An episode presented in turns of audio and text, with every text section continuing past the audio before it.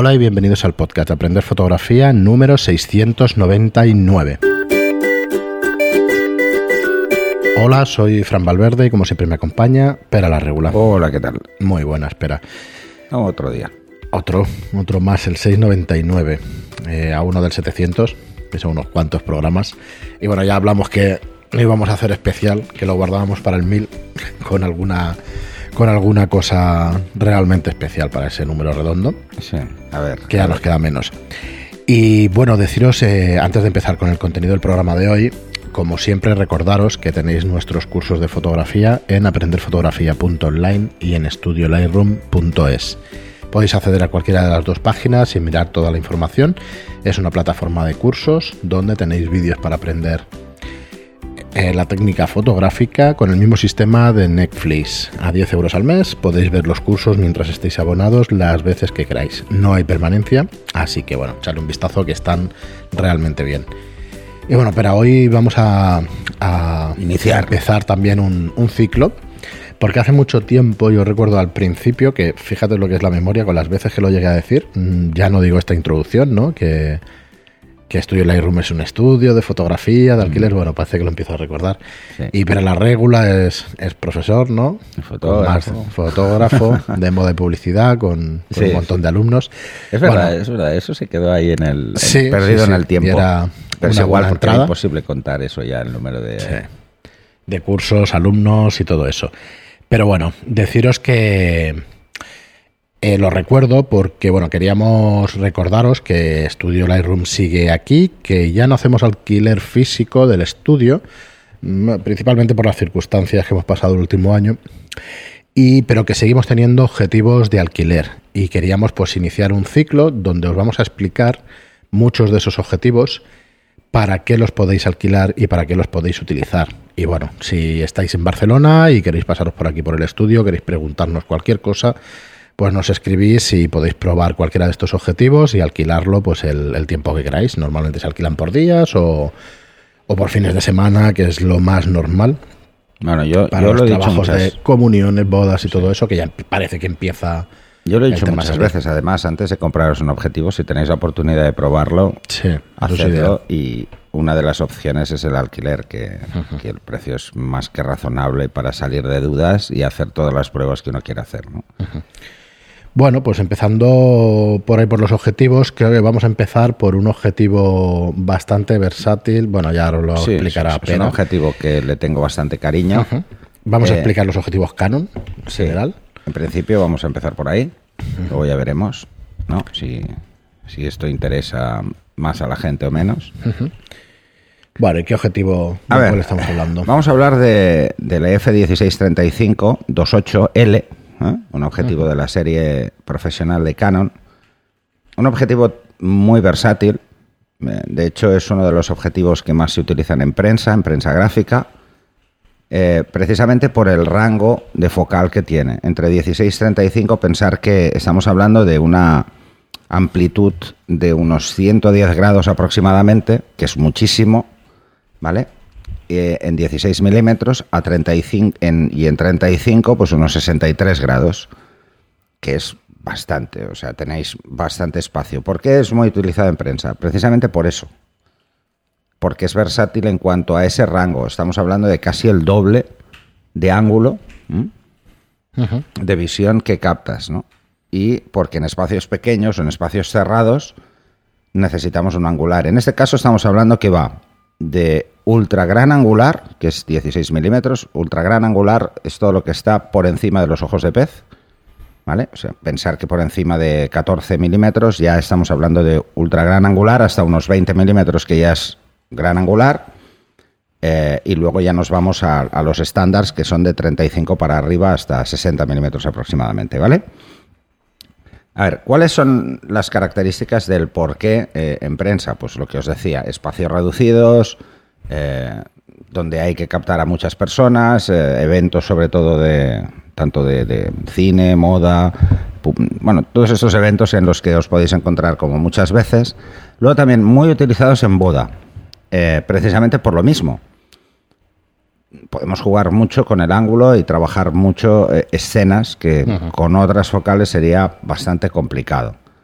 Eh, los objetivos, además de la serie L, pues mm, ya sabéis, además el tema del ETTL para el flash es perfecto porque eh, son objetivos que transmiten información de distancia y por lo tanto son muy eficaces.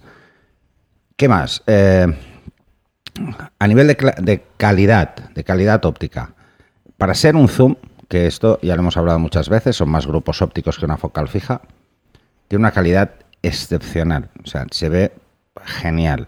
O sea, las fotografías tienen una calidad en todo el rango focal muy bueno. Y eso lo hace, pues además, muy interesante, por ejemplo, para el tema de paisajes o arquitectura. En todo el rango focal, ¿eh? Además, en arquitectura se utiliza bastante, aunque no lo parezca, y en interiorismo mucho. De hecho, en el, si veis el curso de interiorismo de Mauro, os daréis cuenta que Mauro utiliza este y un descentrable. Son los dos objetivos que más utiliza. ¿vale? Porque nos dan estas perspectivas amplias, ¿vale? Y podemos jugar muchísimo con, los espacios, ¿no? Luego tiene una apertura de 2.8 en todo el rango focal.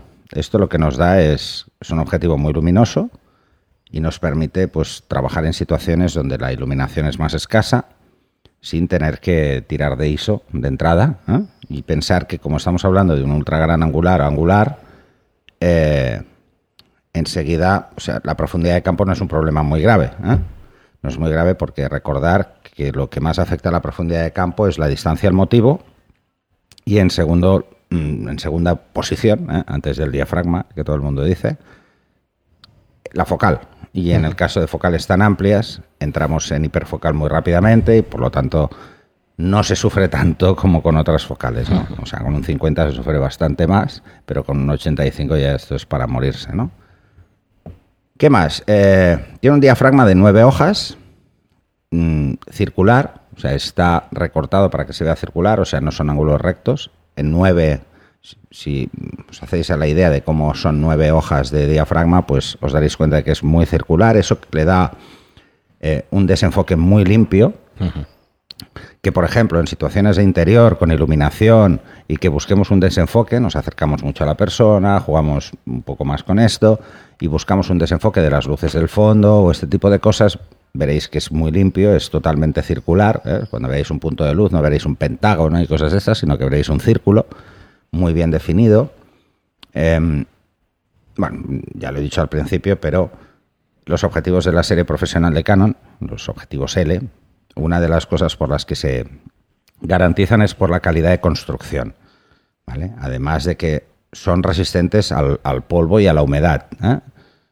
Eh, en este caso, bastante, porque es un objetivo que fue inicialmente muy pensado, pues, para que os decía, para prensa. Y suelen ser, todavía tienen un plus de robustez eh, en ese aspecto, ¿no? Yo con este, pues he hecho fotos lloviendo, o sea que tampoco. Luego el motor USM de, enfoque es muy rápido y muy silencioso, así que también pasas un poco más desapercibido, porque algunos hacen mucho ruido, sobre todo los, más sencillos. Eh, y además, eh, bueno, evidentemente como todos los objetivos tienen, podemos desactivarlo incluso el, enfoque automático y jugar en manual, que con estas aperturas y estas focales es muchas veces muy interesante, mm. Porque mm, a veces el buscar el enfoque o pues es mucho más rápido hacerlo manualmente para conseguir la zona enfocada que nos interesa, porque tenemos demasiado amplio, pues demasiada profundidad, podemos jugar con mucha facilidad y es muy fácil luego, por ejemplo, en grupos, de determinar a quién enfocar, pues intentar un enfoque general. ¿eh? Y esto mm, se hace muchísimo, ¿eh? que lo sepáis. Vale, así que, bueno, vamos a ver estas ventajas de forma general. Como os decía, muy interesante en temas de arquitectura, tanto exteriores como interiores. En interiorismo es muy utilizado. Paisajes, eh, eventos, tanto sociales eh, como eh, públicos. Os, os, puede dar muchísimo juego para eventos. La apertura constante de 2.8, esto, luminosidad para trabajar sin problemas. Eh, un desenfoque suave con un diafragma de nueve hojas, mucha nitidez y un alto contraste por los elementos Super UD, que es de ultra baja dispersión, que nos dan pues, una eliminación de aberraciones cromáticas brutal, o sea, es muy limpia la foto Esto, por ejemplo, para el que haga paisajes es importante, sobre todo si quiere jugar con contraluces, que no tenga aberraciones cromáticas en las zonas más finas. Eh, luego los revestimientos de la lente mm, son fantásticos, porque pensar que en, objetivos que tienen una, un, un, ángulo muy grande de visión es tremendamente importante tener revestimientos en las lentes que nos protejan o que nos eviten el flare y ese tipo de efectos que nos pueden fastidiar bastante. Eh, pensar que los parasoles en, este tipo de objetivos solo van a cubrir la, el, grado mayor, o sea, las, el ángulo mayor de visión, no sirven para todo el rango focal, ¿eh? porque tendríamos un problema. Así que están diseñados solo pues porque para que en 16 milímetros vayan muy bien. ¿eh? Y en 35 pues ya no son tan efectivos los parasoles en el rango mayor por algo muy sencillo. Si se diseñaran para 35, en 16 habría viñeteo, viñeteo del parasol. Y eso, bueno, esto para el que no lo sepa, ya hemos hablado en, algún, en alguno. Enfoque muy rápido. Eh, y lo que os decía, el parasol nos evita sobre todo el viñeteo, que es muy, mucho más intenso con, ángulos tan grandes. Así que es imprescindible ¿eh? ponerlo en, siempre, ¿eh? pero yo es que soy muy amigo del parasol. Y luego, mm, si os ponéis a analizar las Modulation Transfer Function, las, curvas, eh, las gráficas de calidad, os daréis cuenta de que eh, se miden del centro al extremo. Otro día podemos hacer, si queréis, un, especial. Volvemos a tratar el tema de las modulation para que nadie se, pierda. Eh, os daréis cuenta de que es muy constante en contraste y es tanto a 10 milímetros como a 30 milímetros.